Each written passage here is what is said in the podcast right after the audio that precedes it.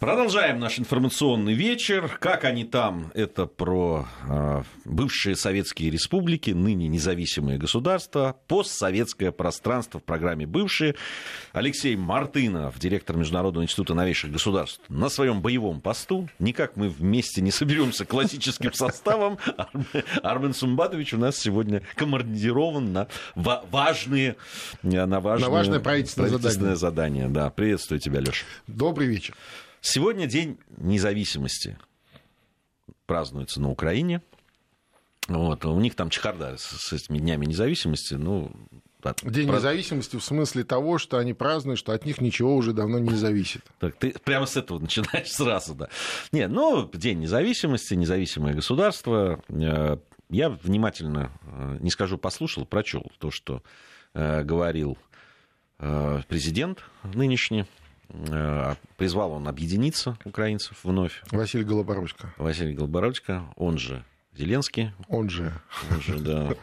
Вот, э, вновь э, говорит, говорил это, о каких-то достижениях спортивных, там, и вообще все пронизано было объединением, что вот там несколько раз звучало, что мы там, ну, если про спорт говорил, что болельщики от Львова до Луганска, значит, болели, радовались. Ну, там говорил украиноязычные, русскоязычные, да, да, да, всякоязычные. Он, э, э, и слова-то правильные. В общем, да. Слова-то правильные звучат, но, э, если честно, не то, что скажу, я сильно очарован был в свое время, но на фоне Порошенко все-таки Зеленский выглядел, да, когда вот была президентская гонка, ну, конечно, уж больно Порошенко противный был.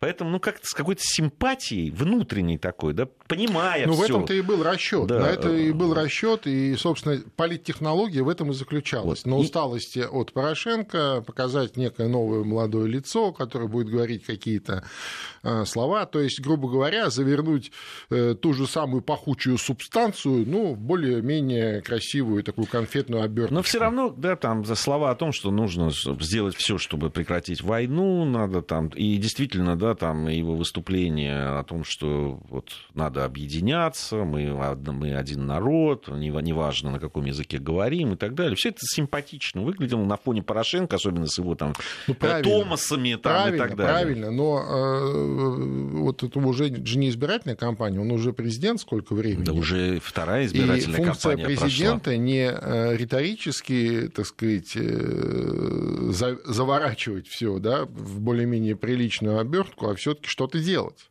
А за это время, как мы видим, ничего не сделано, вернее, сделано все то же самое, делается все то же самое, что и делалось до него.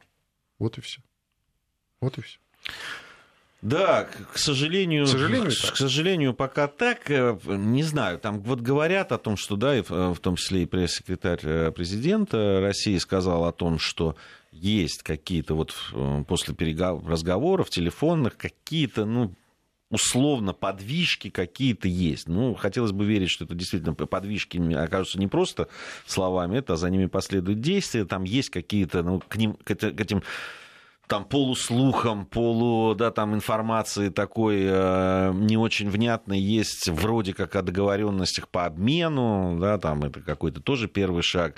Э, есть там информация по поводу разминирования на, на каких-то отдельных участках и так далее. Но понятно, что это пока первые шаги, что тут надо очень аккуратно к этому относиться. И ну, очень я осторожно. согласен, но дело в том, что э, вся эта история настолько далеко и глубоко зашла, что вот таких, знаешь, э, осторожных намеков или каких-то риторических пасов э, критически недостаточно критически недостаточно.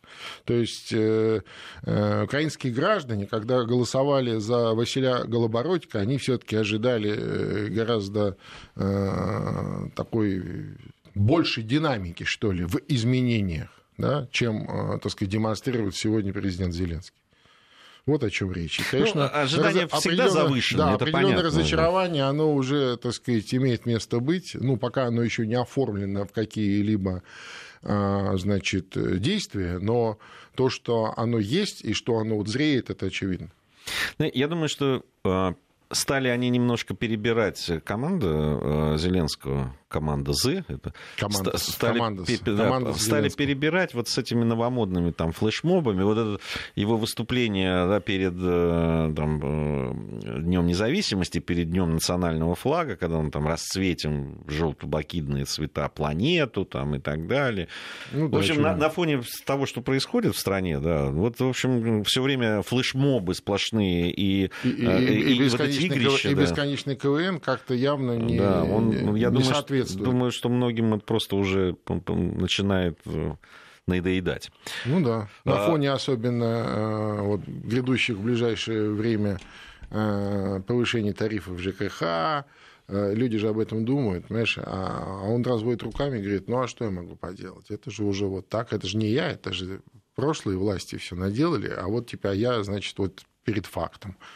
Единственное, что он может в этом смысле сказать. То же самое и про конфликт на Донбассе. Понимаешь, он говорит вроде бы э, такие, э, ну не то чтобы правильные, но какие-то другие слова, нежели говорил его предшественник.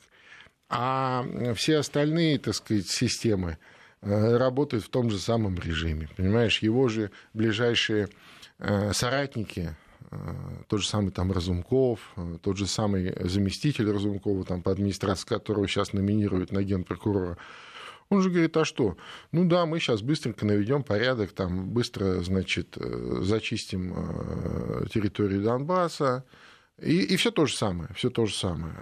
Значит, иллюстрация и так далее. Вот Понимаешь? интересная вещь. Ты знаешь, мы часто Ничего нового. проводим параллели, да, там, ну, допустим, с Грузией тоже. Э, которую, политику, которую я хорошо знаю и прослеживал ее вот в динамике все эти там 30 лет. Э, как, что происходило и так далее. Вот любопытная вещь. Ну вот смотри, э, да, был эпоха Саакашвили, которая очень по, по, по, по многому напоминала то, что делал Порошенко. По многому. Особенно риторика. Вот риторика, она была просто ну, ну, а один что, в один. одни и те же кураторы, да, одни и да. те же учителя, те же самые. В чем, в чем Понимаешь, вот да, там произошла смена власти. Пришел Иванишвили, пришли другие политики, более рациональные, пришли более такие, э, э, ну, сдержанные, так скажем. Особо ничего не поменялось с точки зрения политики, но риторика изменилась. Начали говорить о каких-то конкретных вещах. Даже понятно, что на, на международных площадках все равно там Россия агрессор, э, значит, территориальная целостность и так далее. Все это говорилось. Ну, во-первых, другим тоном. и, и во-вторых, изменилась риторика да, вот внутри. Там начали и обращать внимание... русские туристы. Ну, появились русские туристы и так далее. А, посмотри, здесь происходит смена власти. Вроде бы, да, приходит новая власть, которая очень жестко а, оппонирует тому, что было, в том числе и в но риторика остается та же. Ну, она Ты не понимаешь, она не меняется. Она не хотя бы даже с точки зрения, ну как... А я тебе объясню, Ге, потому что... Отличаться от да, того, что потому что политически никто никому не оппонирует оппонируют с точки зрения персоналей. Вот был, вот был вот тот плохой, а я теперь новый хороший. Вот и вся логика, понимаешь? Ведь э, Украина э, за вот эти там 28 лет э, условной независимости, незалежности, она же так и не стала в полном смысле э, государством, понимаешь?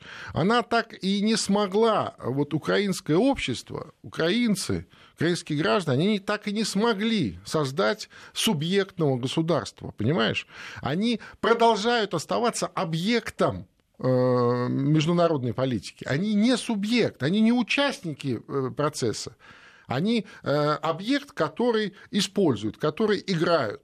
Понимаешь? И э, я, кстати, то же самое могу и про Грузию, в общем-то, сказать ну, при всем уважении к грузинскому народу, но Грузия это же тоже не субъект международных отношений. Грузия это объект международных отношений, который используют в тех или иных, а, так сказать, целях, а, нажимая на определенные там болевые Я кнопки. все понимаю, что ты говоришь. Вот, о чем вот ты что говоришь. происходит. Но ведь и ну, ничего не меняется. Поэтому что... ничего измениться не может. Они... Не может ничего измениться. Вот Пока не будет государства, ничего не изменится. Хотя, но риторику-то можно... Ну, хотя бы, я говорю, хотя бы для того, чтобы отличаться. Для, э, для того, чтобы вот опять вот эти мантры не произносить, там, не оскорблять э, народ, да, там, соседнего ну, государства ну, это, и так но, далее. Но вот еще раз, еще раз, как это может измениться, если с точки зрения внешнего управления ничего не поменялось? Вот ничего не поменялось. Как, э, значит, используют как объект, как антироссию, как против России некую территорию, так и продолжают продолжают использовать. Почему должна поменяться какая-то риторика? Ну, вот смотри. Зачем? Вот смотри, приходит... Зачем? Работает приходит, же, Логика вот Нет, это работает, американцев, это она простая, она линейная. Все, точ... что работает, не ломаем. С этой точки зрения и в Грузии ничего не изменилось. Точно совершенно. Да, Точно. но риторика поменялась, понимаешь? В Грузии оказались умнее. Э, здесь ты приходишь... В Грузии опять, оказались опять, умнее. Слушай, ты приходишь, ты этнический еврей. Да да? Да. Ну, как минимум, ты можешь не говорить про то, что Бандера это герой. Да, или, или, или э, про то, что Петлюра это да. великий мыслитель, великий мыслитель современности. Автор, автор геноцида э, еврейского на Украине 18-20 года. Высказаться по поводу там вот этого памятника ауновцам, которые поставили на еврейском кладбище, и где еще, их убивали. И, и еще и позвали главного раввина, раввина, несчастного человека. Над ним сейчас все смеются в Фейсбуке. А ты представляешь, человек в уязвимом положении находится там. Ну, что должен был сказать? Я не пойду, чтобы его завтра э, какие-нибудь э, эти вот эти националисты, так сказать, разорвали на запчасти. Понимаешь? Вот что происходит на сегодняшней Украине. Это трэш, ну, понимаешь? Вот по, по, по этому поводу-то он может высказать, его поймут. Более того, поддержит. И поддержит. Конечно, конечно. Ну, э, понимаешь, он по поводу э, Великой Отечественной войны. Да, он, ну, понимаешь, мы просто... И так далее. Ну, да. какие-то вещи, которые ну, чтобы обозначить, что ты другой, что ты не, не Порошенко тот же. Как тебе сказать, э, придуманный образ Василия Голобородько совершенно не означает наличие глубокого ума у э, гражданина Зеленского. Даже если он еврей, понимаешь? Это же, э, знаешь, он своего рода развенчивает миф о том, что все евреи умные люди. Евреи разные, так же, как и все. Понимаешь, и в данном случае э, требовать от прекрасного комика, значит, чтобы он одновременно был еще и глубоким мыслителем, наверное, не приходится. Я ни в коем случае не хочу его каким-то образом оскорбить или уязвить, как вот пытаются знаешь, наши здесь всякие гости из Украины, которые к нам приезжают на наши всякие передачи, э, нам э, в упрек ставят, что вот мы, мол, пренебрежительно... Мы не пренебрежительно относимся. Нет, неправда. Мы, не при... мы просто, так сказать, э, так же, как и большинство украинских граждан, ну, откровенно разочарованы тем, что мы видим. Вот и все. Вот и все.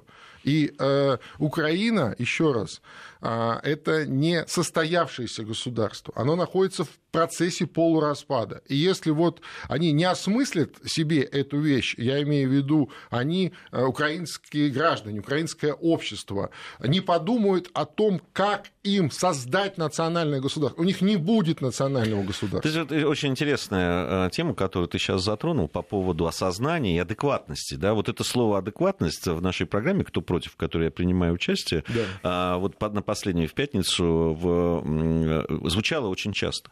Э, по поводу адекватности. Адекватности. И в какой-то момент один из э, наших оппонентов, э, американец, как бы, да, сказал, а что такое адекватность? Как бы адекватность, адекватность, да. Знаем этого американца. Да, да, да.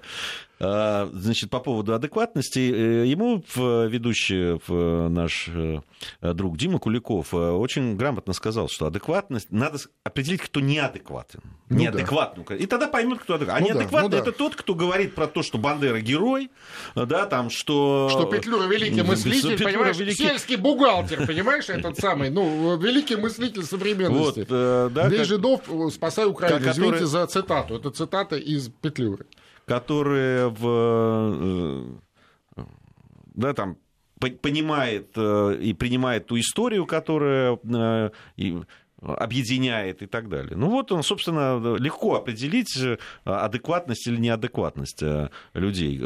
Да, там неадекватные это те, которые либо кричат, что надо всех убить на востоке Украины, ну, либо это делают. Вот это не, неадекватные. Остальные, наверное, в какой-то мере адекватные. Понятно, что Вообще территориальные потери это всегда очень болезненно. Ну, это, конечно, это болезненно, это болезненно для всех и, и всегда очень болезненно воспринимается разными людьми, и, и, и это тоже понятно. И то, что э, вот потеря Крыма, да, и, и, и все, что происходит на Востоке, да, большинством Но граждан только они, Украины... только они неадекватно оценивают вот. эту трагедию, потому вот. что если бы они оценивали адекватно, то они винили бы в этом самих себя в первую очередь, понимаешь? Безусловно. Что мы потеряли, потому да. что мы так себя ведем, потому да. что мы разрушаем собственное Совершенно. государство, потому что в нашем недогосударстве жить плохо, некомфортно. Вот и все. Так понимаешь? Вот мне, мне кажется, что то, о чем ты сказал как раз, да, что э, очень важно осознать, тем более вот сегодня там день независимости так далее. И я с тобой абсолютно согласен, что для того, чтобы все-таки государство собрать, для того, чтобы это государство имело будущее, э, светлое, а, да, и, а, если Какое честно, то хоть какое-то будущее, да. А для этого как раз вот адекватность, она сейчас очень нужна. Ну, Они вот... должны сами себе ответить на те вопросы. Абсолютно. Как, Зачем которые... нам национальное государство? Первое. Да. Второе. Если мы решаем, что оно нам нужно, давайте мы соберемся и его, наконец, учредим, потому что всегда, сперва, перед тем, как возникает государство, его условно учреждает достаточное количество людей, граждан, проживающих на конкретной территории. Украинское государство сегодняшнее, так называемое, да, недогосударство, оно так и не было учреждено вот этой общностью, этим, э, этими гражданами. Это, э, как знаешь, по инерции, и это, кстати, касается практически всех стран на постсоветском пространстве, по инерции, знаешь, по инерции из э, Советской Республики, ну вот, а что, а теперь мы назовем по-другому, вывеску поменяли, оберточку поменяли, добавили национализма, добавили героизации нацистских прихвостней, и вот у нас государство. Нет, так не бывает. Так не бывает. А, Россию строили тысячу лет. Мы продолжаем ее строить каждый день. И а, у каждого российского гражданина в голове существует ментальный образ нашего государства. А он более-менее одинаков у всех граждан, хотя все разные, и разные могут быть взгляды, правые, левые, либеральные, какие угодно. Но вот этот ментальный образ у всех приблизительно одинаковый. И вот тогда возникает государство физическое, и тогда возникает суверенитет. А на Украине он так и не возник он есть только на бумаге, понимаешь, он есть только условный, по наследству, ну, там, от советского прошлого, так же, как они проели э, активы, э, которые им достались по наследству, я имею в виду инфраструктуру, промышленность, многое что было на Украине, одна из самых э, богатых наследств досталась Украине. Также они и проели свою условную государство, которую они так и не учредили. Они ее проели, понимаешь, все. Ну, здесь конец. вот как раз, когда мы говорим про адекватность. Э, совершенно очевидно, что ну, они должны признать эти вещи, ну, они на поверхности. Для того, чтобы двигаться вперед, они должны сказать, где они находятся и в каком состоянии. Они должны признать, что они неоднородны. Вроде бы признают, там тот, же э, Зеленский вроде об этом говорит, что да, мы разные, там, это, но, но каких-то выводов из этого так не это делают. Мало. Вот Разный я, менталитет, говорю, разные на сегодняшний герои. момент говорить уже мало. Да. Надо просто да. делать, делать, в том числе и думать, осмысливать но они же то, об... что происходит. Но, понимаешь, он, э, они все равно и говорят, не, ну, э, Э, это признавать, это проговаривать все равно, да, что мы разные.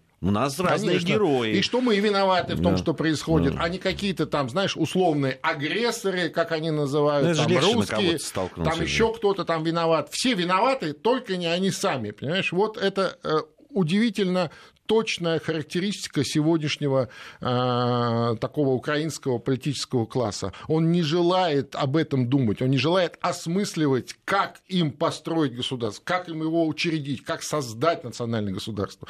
Они воспринимают вот это условное государство как некое, знаешь, некое кормление вот, ну вот мне вот дали э, эту самую территорию кормиться, и я вот кормлюсь, знаешь, там взятки туда-сюда, там американцы, не американцы, а до американцев, между прочим, русские вполне себе эту роль занимали, э, я имею в виду на Украине. Вот и все, вот и, вот и все их представление о собственном национальном государстве, к сожалению, так. А подавляющее большинство граждан, оно вообще не воспринимает Украину как свое собственное национальное государство, потому что, э, ну, я не знаю, как у совсем молодых молодежи, ну вот э, там нашего поколения, вот начиная и старше, э, люди э, воспринимают государство, и, кстати, на постсоветском пространстве в подавляющем большинстве также они воспринимают ментально свое государство как большую советскую страну. Вот, вот это их представление. А представления о своем собственном у них нету.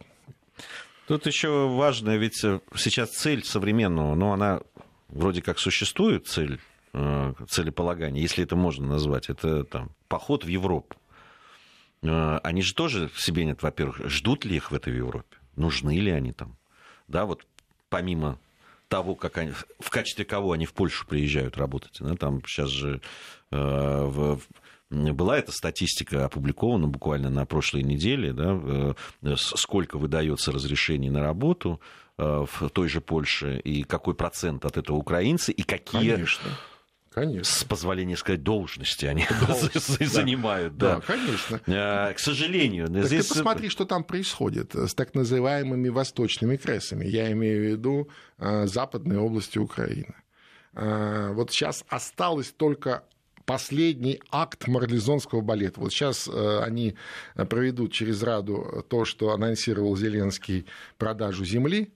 Я тебя уверяю, в течение месяца вот эти восточные кресы будут распроданы э, разнообразным польским контрагентам. То есть людей они уже забрали. Ну, то есть кто-то к ним уехал, кто-то, э, значит, карту поляка получил э, и уже готовится, так сказать, вот. Осталось только прикупить земли. Вот они только землю купят, и все. Все.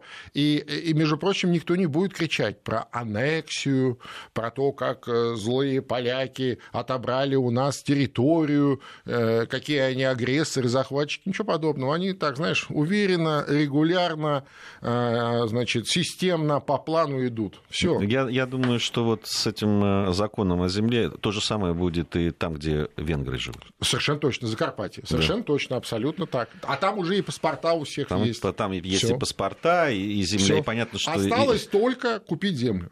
Все. Да. Ну, там, и, и... Дать, дать нужные взятки нужным людям и там заплатить, э, например, да, за аренду могут... на 500 лет. Ну, например, знаешь, как вот Трамп же хотел купить этот самый Гренландию, да, а что такого? А Если что? Трампу можно, а что мне нельзя? У нас новости после новостей продолжим. 18.35 в Москве. Э, Алексей Мартынов, Гия Саралидзе в студии Вести ФМ. Программа «Бывшая» в постсоветском пространстве. Э, сейчас э, давайте в Молдавию перенесемся на какое-то время, тем более, что там сейчас находится э, министр обороны, министр обороны России Сергей Шойгу. Э, вот буквально сейчас я с с новост... ленты новостной читаю. Россия не не ставила и не собирается ставить под вопрос прекращение миротворчества в Приднестровье, заявил министр обороны России. Если говорить о миротворчестве... Мы заявил его... он это в Приднестровье, это важно да, подчеркнуть. Да, я сейчас об этом скажу. Да. Если говорить о миротворчестве, мы его никогда под вопрос не ставили и ставить не собираемся. Это он сказал на встрече, э, Сергей Шойгу, на встрече с президентом э, Приднестровской Молдавской Республики Вадимом Красносельским. А, и подчеркнул, что, пожалуй, за всю историю большого миротворчества, и не только в Советском Союзе, это первый удачный, успешный опыт установления мира. Мы считаем, что этот формат себя оправдывает. Ну, а, Вокруг так. Э, э, вообще этого визита э, министра обороны в самой Молдавии, я так понимаю, там много чего происходило. В эти дни мы отмечаем да, там, годовщину освобождения. 75 лет, 75 лет, лет освобождения Молдавии да, от немецких фашистских захватчиков, да. от оккупации, конечно. Вот, э, значит, фашистов. Да, премьер-министр э, Молдавии по этому поводу объявила, как у них сейчас вводится, да, там, э, день траура по жертвам тоталитаризма, тоталитаризма там, и так далее. Там, гитлеризма, сталинизма, Низма, всякое да, такое, да-да-да. Да, это, это вчера. Европейский тренд. Это европейский такой. день, 23 августа, и э, на самом деле ведь в чем э, здесь э, момент? Да? Дело в том, что 75 лет освобождения Кишинева как раз отмечается 23 августа. 23 августа 1944 года э, Красная армия э, зашла в Кишинев и освободила э, столицу сегодняшней или тогдашней советской Молдавии от румыно-фашистов, от оккупантов.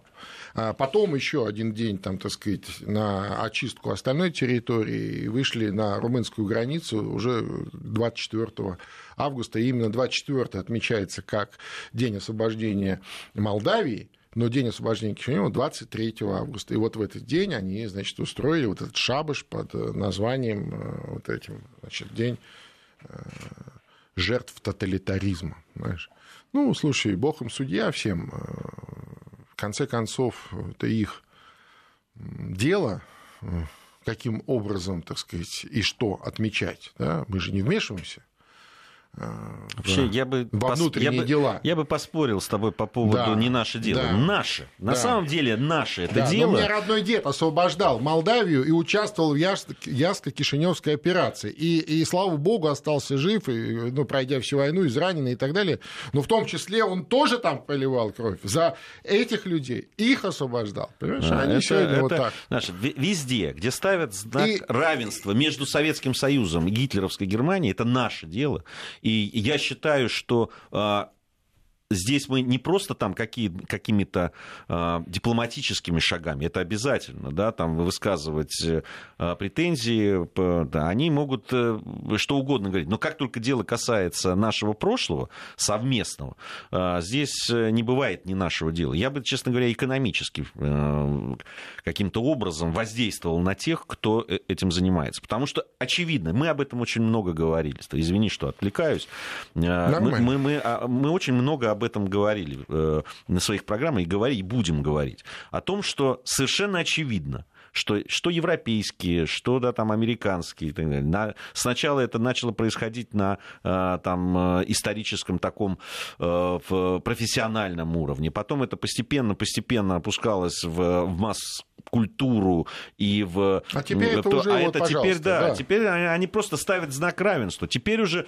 вот сейчас, да, там э, дата подписания. Ну, вчера, вчера же была, Мол, вчера же было 80 пакт, лет подписания да, пакту Молотова-Риббентропа. Да, э, э, договора о ненападении, и, э, ну, просто если посмотреть, да, все вот эти ресурсы, которые в том числе и русскоязычные, которые на нас э, работают, на нашу аудиторию и так далее, знак равенства, абсолютно. По большому счету, э, мы открыли возможность, то есть Советский Союз, ну, э, Второй мировой войне. Знаешь, это, вот, это знаешь же... возвращаясь, да, возвращаясь к Молдавии, где также, знаешь, одна из первых постсоветских стран, где, а, значит, осудили и денонсировали пакт Молотова-Риббентропа, хотя вот тоже, знаешь, это была была, помнишь, да, пропагандистская акция, как только вот 91 год наступил, везде, значит, начали вот это все делать, хотя э, всем известно, э, что э, пакт Молотова-Риббентропа вообще-то был денонсирован 23 э, июня 41 года, на следующий день после нападения э, фашистов на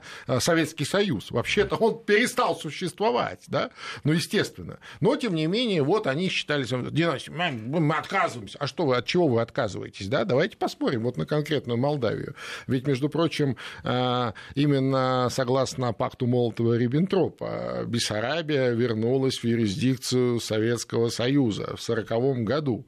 И Бессарабия, э, совершенно незаконно аннексированная после Брестского мира, там ни слова не было про Бессарабию, но румыны просто зашли и встали под Днестру. И э, слабая советская страна тогда, в 18 году, не имела возможности каким-то образом на это реагировать, и на советские советских картах до 1940 года Бессарабия просто была заштрихована. Э, советское правительство никогда не признавало аннексию Бессарабии и Румынии. Так вот, э, по пакту Молотова-Риббентропа Россия, э, тогда советская Россия, вернула свою юрисдикцию над Бессарабией. Это большая часть сегодняшней Молдавии. Молдавия. Да? Но что тогда сделали? Это вот тоже, знаешь, это, это стиль Сталина. Что он так? По тому же пакту советская страна получила получила буковинские земли, ну, сегодняшнюю Западную Украину и Закарпатье. Что он сделал?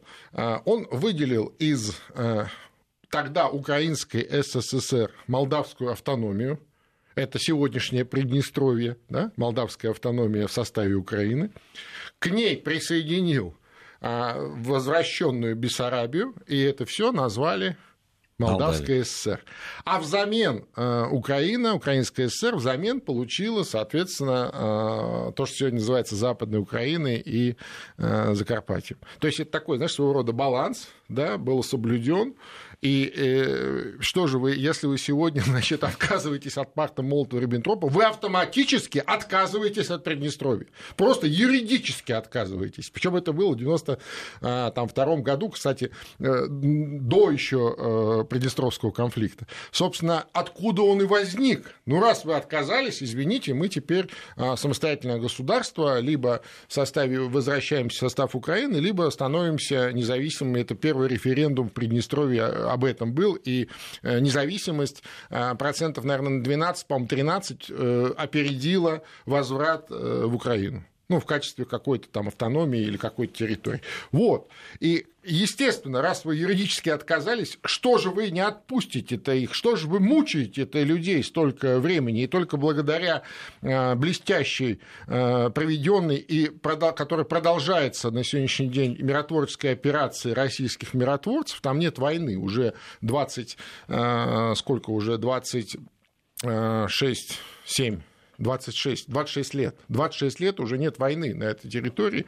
и, слава богу, они развиваются, и очень даже, э, так сказать, успешно. Если бы не э, политика а, Кишинева в этом смысле, то и развивалось бы еще быстрее и лучше. Ну, э, к сожалению, это, знаешь, это по принципу сами не можем забрать, но и будем, значит, всячески препятствовать, портить там Э, не давать жизни и, и так далее. Хотя не очень-то у них получается, потому что Приднестровье достаточно промышленно развитый регион, небольшой, но тем не менее там сохранили э, промышленный потенциал, как известно, э, там сохранились кадры, хотя, конечно, последние годы, вот последние, наверное, лет 10 серьезный отток, и оттуда тоже людей идет.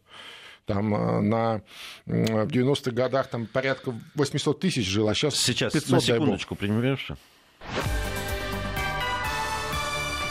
Вести ФМ. Да, ты говорил э, по поводу численности населения. Да, а там сейчас, дай бог, э, полмиллиона где-то живет э, граждан в Приднестровье. Из них порядка 200 тысяч это граждане России. А, значит, и э, там стоит э, российский контингент, отграниченная группа российских войск, которая обеспечивает сохранность тех самых складов в колбасном, складов фронта, ну, еще советских складов, которые э, по той советской доктрине должны были обеспечить наступление Красной Армии на юго-западном направлении. То есть, соответственно, ну, представляешь, да, сколько там всего. Там, несмотря на то, что что-то оттуда повывозили в 90-х, там еще много чего есть. А, и это находится под э, контролем и охраной э, российских военных, плюс э, миротворческий корпус 500 человек. Ну, то есть это такое, такое наше место, знаешь, и мне кажется, что знаешь, ни в коем случае его нельзя потерять. Ты сейчас сказал, что небольшое там и там население, ну, если вот брать первоначально 800 тысяч, да, почти под миллион, а, вот если посмотреть, например, вот прибалтийские государства. Да? А, говорят, я вот разговаривал сейчас... Там вообще обезлюдило Да, в, в Латвии сейчас а, говорят, ну, там не, не проводилось сейчас ну, перепись. Две трети, две трети потери, две трети Где-то около миллиона сейчас. Да, две трети потери. Но, собственно, да. в Эстонии чуть больше миллиона и было в общем, населения. В Эстонии. Да, в Эстонии. А Поэтому... в Латвии было побольше, в Латвии там было по побольше, 5 было да. Э, ну, в советское ну, это что, что в Эстонии, э, в Эстонии по, все-таки этот, э, ну, тоже исход есть очень исход серьезный, есть. да, там, потому что и Финляндия, но в основном даже в Швецию уезжает, насколько я знаю. Ну, вот, из Латвии, конечно, это вообще катастрофа, как да. уезжают да. люди. Действительно, там серьезные потери очень, и об этом говорят, ну, собственно, и в Латвии в самом Ну, понимаешь, это вот типично... Но, но я, я к тому, что... Типично лакомство бумажка. Вот здесь тебе государство но европейское хочу... да, миллион, да, и но... здесь 800 тысяч. Да, но которые... я тебе хочу сказать, что из Приднестровья, из Приднестровской Молдавской Республики отток не потому, что это не состоявшееся государство, да. а потому что действительно довольно тяжелые условия. Да? И то они долгое время держались вот на определенном таком э, уровне населения, и уезжать стали не так давно. Вот э, это, это правда. А, и, кстати, в отличие от э, там, Молдовы или Украины, соседней, Приднестровье как раз э, учреждена э, как государство волей народа, да, волей народа. В 90-м году еще, между прочим, в 90-м году. Это тоже, кстати, мало кто у нас сейчас вспоминает, что Приднестровская Молдавская республика учреждена по всем, кстати, Э, тогда советским законом, э, советской конституцией, советским юридическим нюансом 90 2 сентября 90 -го года, еще до э, развала, распуска большой советской страны. И тогда была мысль, идея, и она не вполне была реализована, что, помнишь, да, была идея переподписания союзного договора. То, что вот Лукьянов, так сказать, готовил как председатель Верховного Совета СССР, помнишь, Э, переподписание, новое угу, подписание да. на новых каких-то условиях в связи с э, изменившейся, ну, ну, в принципе, логика в этом была, просто они не успели это сделать. И Приднестровье выходило, а, значит, как отдельный субъект на подписание этого союзного договора, я, потому я... что в Молдавии уже вовсю, а, так сказать, звучали голоса националистов, румыно-фашистов, та же самая риторика, которую еще помнят старики, а, когда вот э, после 1941 года Бессарабия была оккупирована, а, и дальше оккупирована и Приднестровье. Кстати, долго довольно держалась. Между прочим, этот Тираспольский укрепрайон, по-моему, там до, до ноября, до декабря 1941 года просто держался. Представляешь, вот насколько это было правильно все организовано, и, и вот эти закладки, так сказать, стратегические. Я, я когда говорил о численности населения, да, там, я просто к тому, что иногда воспринимается, ну, это какая-то небольшая территория с небольшим количеством там, населения, которое вот... Не там, небольшим. Она да, небольшая, но население там прилично. Я, я просто... Э, я, очень инфраструктурно я, развитое. И, и, и, нет, по европейским меркам это очень прилично. Да, там, это, это, много, это много людей. Это, Слушай... это, это, я, я почему и сравнил с, евро, не, с некоторыми европейскими европейскими странами, которые по логике э, там имеют право на независимость, на, да, там, на свою... Это, просто тут тоже вот эти же э, сейчас от, отмечали там это 30-летие, да, было, когда они там за руки взялись, mm-hmm. там великое, значит, средство массовой информации, малоуважаемое мной сейчас Deutsche Welle, написало, что вот они взялись, и, и Советский Союз рухнул. Ну, да. ну, да, да. Взялись, взялись за руки, да, там, и, значит, значит, все сразу там. Мне вот. больше э, очень понравилась вот буквально вчерашняя новость, она, может быть, не, не прямо относится к нашей передаче, что э, эти протестанты в Гонконге да. провели акцию да, да, да. в честь памяти, значит, борьбы прибалтийских государств за свою независимость. Ну, знаешь, это там трэш такой. Они вообще знают, где это. Но, но, но темничек, знаешь, видимо, один и тот же в плане того, что те же самые проектанты, понимаешь, а, а давай-ка мы вот это вот, а давай, а где? А в Гонконге? А, отлично. Расширим это географию. Для, для меня это просто... Я, я сначала думал, что это какая-то ну, просто какой-то, прям... как говорит наш друг Трамп, fake news какой-то. Ну, не то, что fake news, я бы сказал, это такой троллинг, понимаешь, троллинг американских технологов, знаешь, такой «Привет!», знаешь, вот это вот. Да, в чувстве юмора им не откажешь. Да, и поэтому, когда там начинается там, говорить о, о там, тоже же вот некоторые районы Донецкой и Луганской области, посмотрите, да сколько, посмотрите, сколько, сколько да, людей там живет. Там Да, да, посмотрите. И ее потенциал вот, вот, э, вот. промышленный и так, так далее. Так о чем и речь? О чем и речь? Они... И в свое время, кстати, Приднестровье очень динамично развивалось. Вот пока, между прочим, э, Воронин Приднестровский же хлопец, так он Бендерским обкомом руководил э, до, э, там, по-моему, 90-го, что ли, года, потом уже стал э, министром внутренних дел Молдавской ССР, а до этого он вполне себе Приднестровский такой, знаешь, этот. Так вот, он как к власти пришел в 2001 году, все думали, ну вот, теперь уже совсем будет хорошо. Ну, свой же, и вроде как договоримся. Нет, поссорились за полгода буквально. Попытался, э, так сказать, взять под контроль, не получилось, и все. И начал все тупо рушить. Там э, таможенные печати отобрал, э, хотя э, это было прописано в соответствующем меморандуме, подписанном ОБСЕ о э, значит, э, нормализации экономической деятельности. Ну, много чего. А до этого там за несколько лет принесли Приднестровье э, показывало рост там, ну, какой-то невероятный, 300% в год, ты представляешь? То есть вот по сравнению с Молдавией, ну, даже выше, чем на соседней Украине. Такое было. А, немного времени у нас остается. Тревожные сообщения, это уже не первое, а, о, э, с границы Киргизии и Таджикистана.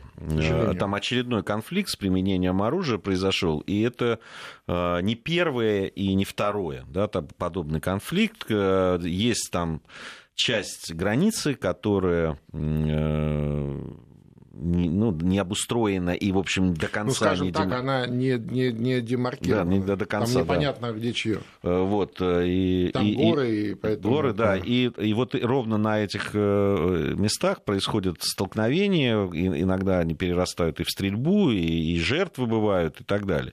Вообще обстановка такая... Очень нервозная. Очень нервозная. Вообще, в целом, хочу сказать, что Киргизию последние, вот, наверное, месяц это уже активно видно, просто видно в новостях. А, скажем, после перехода власти неудачного перехода, который, казалось бы, вроде бы все хорошо, но тем не менее э, те межклановые противоречия, которые существовали, они так и не были решены. А, соответственно, ее лихорадит совершенно диким образом. Ну, ну слушай, это мы видели с президента арестовали, да. там чуть ли не, не, не, не, не целая война такая внутренняя междуусобная началась, и понятно, что государство слабеет, э, значит, соседи начинают вспоминать про э, свои претензии, в том числе территориальные, вот, приграничные и так далее. Поэтому мне, у меня, например, очень такой пессимистичный прогноз по поводу вот, развития событий в этой Центральноазиатской республике. А, да, ну и раз уж упомянули Таджикистан, тут э, любопытное было заявление в, знатока, сейчас не, не вспомню, да, там э, имени там этого, но э, который, давая расклад по Средней Азии, это уровня специалистов западных в том числе, он, значит, рассказывал о том в интервью, что на Таджикистане, которое там во многом, значит, влиянию Китая, подвержена, что оттуда идет трафик наркотиков в Афганистан. Ну, это, ну, ну, какой-то гений экспертизы. Да, на самом деле все наоборот. И, непонятно, при чем здесь Китай. А, вообще Китай активно представлен в Центральной Азии, мне кажется, правда. Китай э, здесь, чтобы его пнуть Китай просто, никогда, да, никогда не вмешивается ни в политику, ни в, ни, их интересуют только сугубо экономические вопросы. Это первое. Второе, конечно, наркотрафик как раз идет из Афганистана через Таджикистан и дальше. Именно поэтому на таджикско-афганской границе стоят российские пограничники уже много лет. И никакого, так сказать, трафика, ну, по крайней мере, то, что можно назвать трафиком, э, не существует. Ну, естественно, там какие-то, наверное, разовые вещи пресекаются, но вот прям вот как это было э, в 90-х годах, конечно, этого нет. Да, ну тем более там напомнить бы хотелось вот этим таким американским э, специалистам по да. поводу того, насколько вырос производство. И кто их там производит, да, да эти наркотики. Да, и кто крышует, да, да, да, На территории чьих военных баз находится производство э, героина. Вот, и кто это контролирует, да, и кто это охраняет. А там цифры, конечно, вот этих... Э, Совершенно точно. Просто Более того, им уже, им уже трафик никакой не нужен, потому что они самолетами этими же самыми военно-транспортными машинами доставляют туда, куда нужно доставлять, как известно. Хотя это тоже слухи, мы не можем утверждать. Э, наверное, э, специалисты больше расскажут по этому поводу. Ну да, но э, факт остается фактом, что вот эти опиумные поля... Ну да, это чуть ли не основная статья доходов афганской экономики на сегодня. Да, да. Ну, имеется в виду такой теневой. А ведь сколько было сделано для того, чтобы хоть как-то с этим да, бороться в свое время. Ну что, спасибо тебе, Алексей. Алексей спасибо Мартынов, вам. Гия Саралидзе были в студии Вести ФМ. Это была программа «Бывшие». Я с вами до завтра прощаюсь. Надеюсь, что Армен Сумбатович завтра ко мне присоединится. Я тоже надеюсь. Вот. Всем э, до свидания и слушайте